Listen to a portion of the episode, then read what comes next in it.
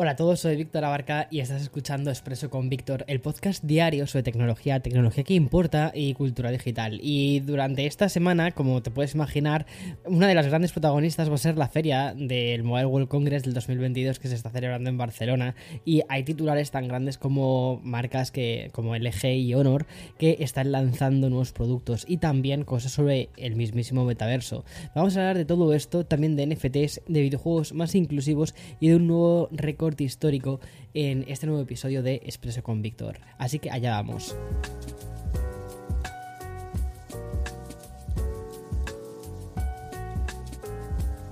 Yo creo que está siendo como algo muy habitual en todo el universo que rodea a House of PA, esta vez como si fuese el universo de Marvel, ¿no? Pero bueno, desde, desde la parte de YouTube, desde la parte de podcast, pasando por la newsletter e incluso nuestra difunta, eh, nuestro difunto magazine, Basin, ¿no? Cómo molaba ese proyecto. Qué pena que no haya salido, pero al menos, al menos lo hemos intentado. Bueno, una de las cosas que más, de las que más hemos hablado durante este tiempo ha sido sobre el metaverso. Y había un mantra muy concreto y es que 2022 sería el año del metaverso, o mejor dicho, está siendo el año del metaverso. Bueno, pues como te puedes imaginar, en este marco del Mobile World Congress de Barcelona no se podía dejar escapar esta ocasión y ya desde su primera jornada se habló mucho de esto, sobre todo en el coloquio que estuvo dirigido por el fundador de Mint NFT, que es una empresa cuyo objetivo es el de convertir el coleccionismo de estos activos digitales en algo más sencillo, seguro y también, atención, me encanta esta tercera parte que es social.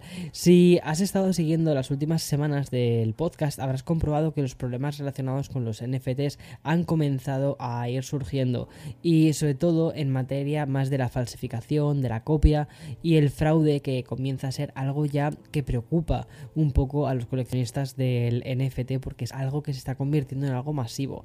Y en esta coyuntura global, en el Mobile World Congress de Barcelona, se trataron todos estos temas. Un evento que se enfocó en cómo se puede puede proteger a los creadores de NFTs, a las diferentes marcas y también a la propiedad intelectual de estos. Y las soluciones que plantea Mint NFT implican eventos digitales exclusivos o un cambio en el proceso de la autenticación de los NFTs, incluyendo un sistema de puntuación social. En fin, tiene muy buena pinta como el mundo tecnológico está abrazando este concepto de los NFTs. Es algo muy, nuevo y por lo tanto es una tecnología que tiene todavía muchísimo espacio para mm, que siga evolucionando. Y bien, no voy a salir de Barcelona, no voy a, no voy a salirme del marco del Mobile World Congress para hablarte de la siguiente noticia, pero eso después de esta pequeña pausa. When you need mealtime inspiration, it's worth shopping Kroger, where you'll find over 30,000 mouthwatering choices that excite your inner foodie. And no matter what tasty choice you make, you'll enjoy our everyday low prices, plus extra ways to save, like digital coupons worth over $600 each week. You can also save up to $1 off per gallon at the pump with fuel points. More savings and more inspiring flavors make shopping Kroger worth it every time. Kroger, fresh for everyone. Fuel restrictions apply. Bien, como te decía antes de esta pequeña pausa, sin irnos de Barcelona, como te decía por el Mobile World Congress, la gran protagonista de esta semana, si repasamos otros titulares de, este Mobile World Congress, va a ser Honor, que fue una marca que se ha independizado recientemente de Huawei, o bueno, es como la, es como la submarca de Huawei, Huawei es un gigante, y Honor es otra marca también de, que viene de este gigante, y es que ha presentado en el marco del Mobile World Congress el nuevo Magic 4 Pro, que es una apuesta por la alta gama de los smartphones. Este nuevo teléfono con una pantalla de 6,81 pulgadas y una frecuencia de actualización adaptable de 120 Hz saldrá en el mercado chino de momento con dos modelos, uno normal y el otro Pro. Ambos van a contar con dos cámaras de 50 megapíxeles, una lente gran angular y hasta un teleobjetivo periscopio de 8 megapíxeles en el caso de la edición llamada vainilla. Por su parte, el modelo Pro supera bastante las expectativas con una cámara de 64 megapíxeles, un zoom óptico de 3,5 aumentos y un zoom digital de atención 100 aumentos. Pero como siempre suele suceder con todas estas cosas, es que más allá de los, de los, eh, de los sensores de las cámaras que incorpora en de 64, de 100, de, de 300 mil millones de megapíxeles, lo que importa realmente es el procesamiento que se hace de la imagen. Y uno de los encargados del procesamiento de la imagen es obviamente el chip que lleva dentro. Es el mismo chip 5G de 4 nanómetros del Galaxy Galaxy S22 de Samsung, es decir, el SOC de octava generación 1, o sea, perdón, eh, octava, o sea, es el SOC 8 de Snapdragon generación 1. Madre mía, es que ya ponen tantos apellidos que es que incluso, incluso me pierdo. Y aunque la marca no ha podido concretar cuándo va a ser el desembarco al resto del mundo, sí que ha aprovechado su presentación para anunciar los Honor Earbuds 3 Pro, que son unos auriculares de carga rápida y tienen un tiempo de reproducción de audio de 24 horas y que son una copia en cuanto al diseño de los AirPods Pro. Y lo mejor es que no pretenden ocultarlo, o sea, es que son literalmente calcaditos. Bueno, y antes de irnos de Barcelona, te cuento una de las presentaciones más espectaculares. Hablo de la que ha hecho LG y las últimas actualizaciones de los proyectores Cinebeam 4K. Si eres de los que disfruta de ver pelis en casa, yo creo que ahora mismo todos, ¿no? Es algo que es un hábito nuevo que hemos cogido durante la pandemia y que se ha quedado, la verdad, el amor por el cine, ¿no?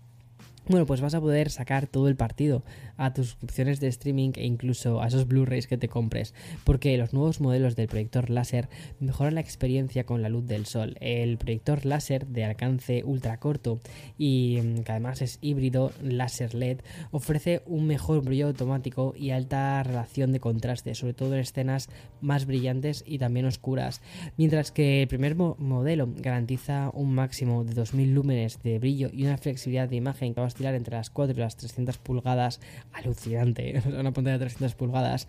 El segundo modelo estará limitado a imágenes de 80 y 120 pulgadas de tamaño y este tendrá una salida de 2500 lúmenes.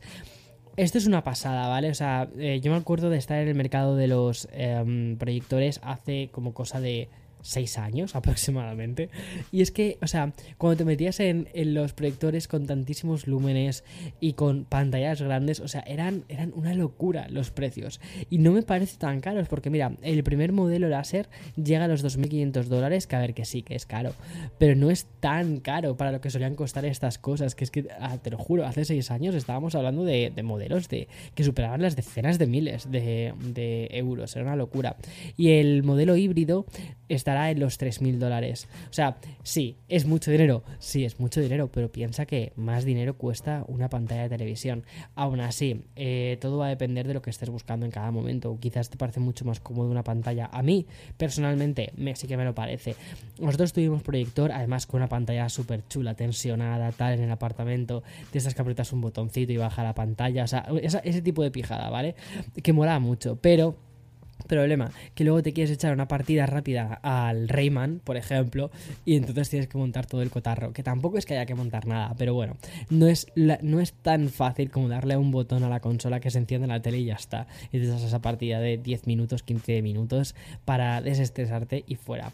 Bueno, y ya un último apunte que tenemos que hacer sobre Barcelona, este nos lleva a Oppo, que es la marca especialista en cargas rápidas con su nuevo supermodelo Superbook. Y digo supermodelo, ¿vale? Porque la verdad es que lo que han hecho ha sido bastante interesante.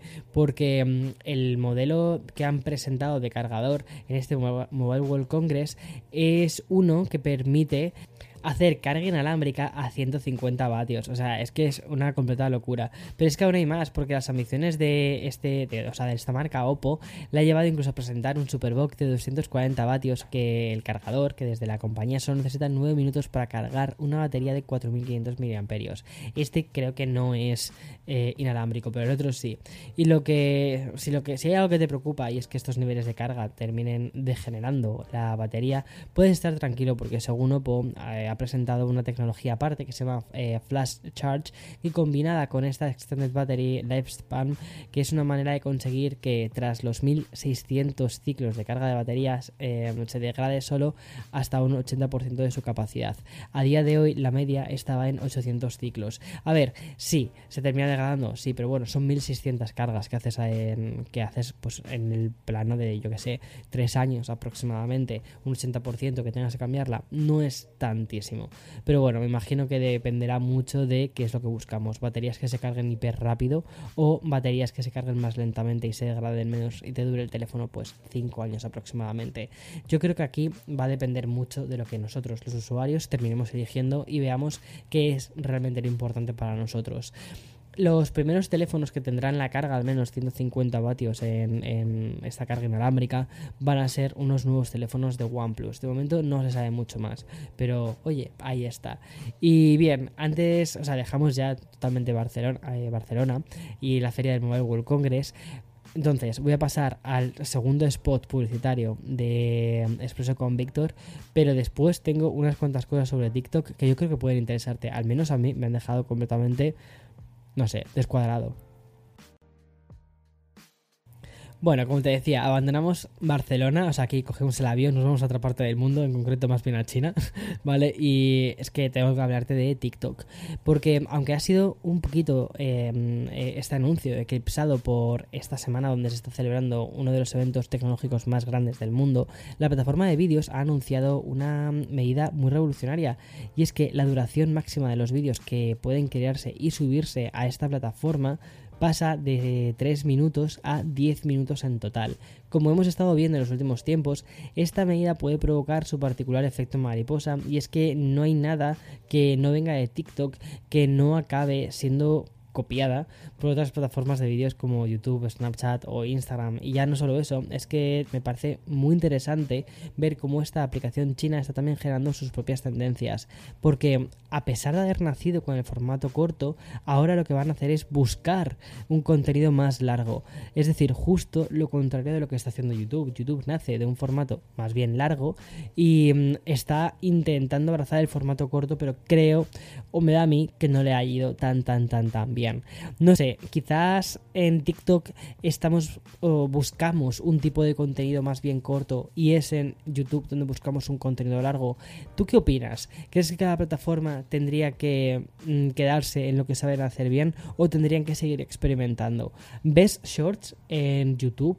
¿O te ves también viendo eh, vídeos largos tipo eh, YouTube en TikTok. Me encantaría que me comentases esto en Twitter porque, por cierto, ayer publiqué mi primer tweet después de dos meses. Sí, fue una carita sonriente nada más, no, no para más mis ocurrencias. Bueno, y sin entrar en spoilers, ¿vale? Quiero celebrar una cosa que me parece súper interesante y es que Euforia esta serie maravillosa, se ha convertido en la segunda serie más vista de la historia de HBO, obviamente solo superada por Juego de Tronos. Según ha informado la compañía, el último episodio, el del pasado domingo, alcanzó una audiencia de 6,6 millones de espectadores, pero es que los episodios de la temporada 2 tuvieron una media de 16,3 millones de espectadores, o lo que es lo mismo, es el mejor rendimiento para cualquier temporada de una serie de HBO en los últimos 18 años sin contar, como te decía antes, eh, con la mencionada Juego de Tronos, claro, que es así que batió todos, todos los récords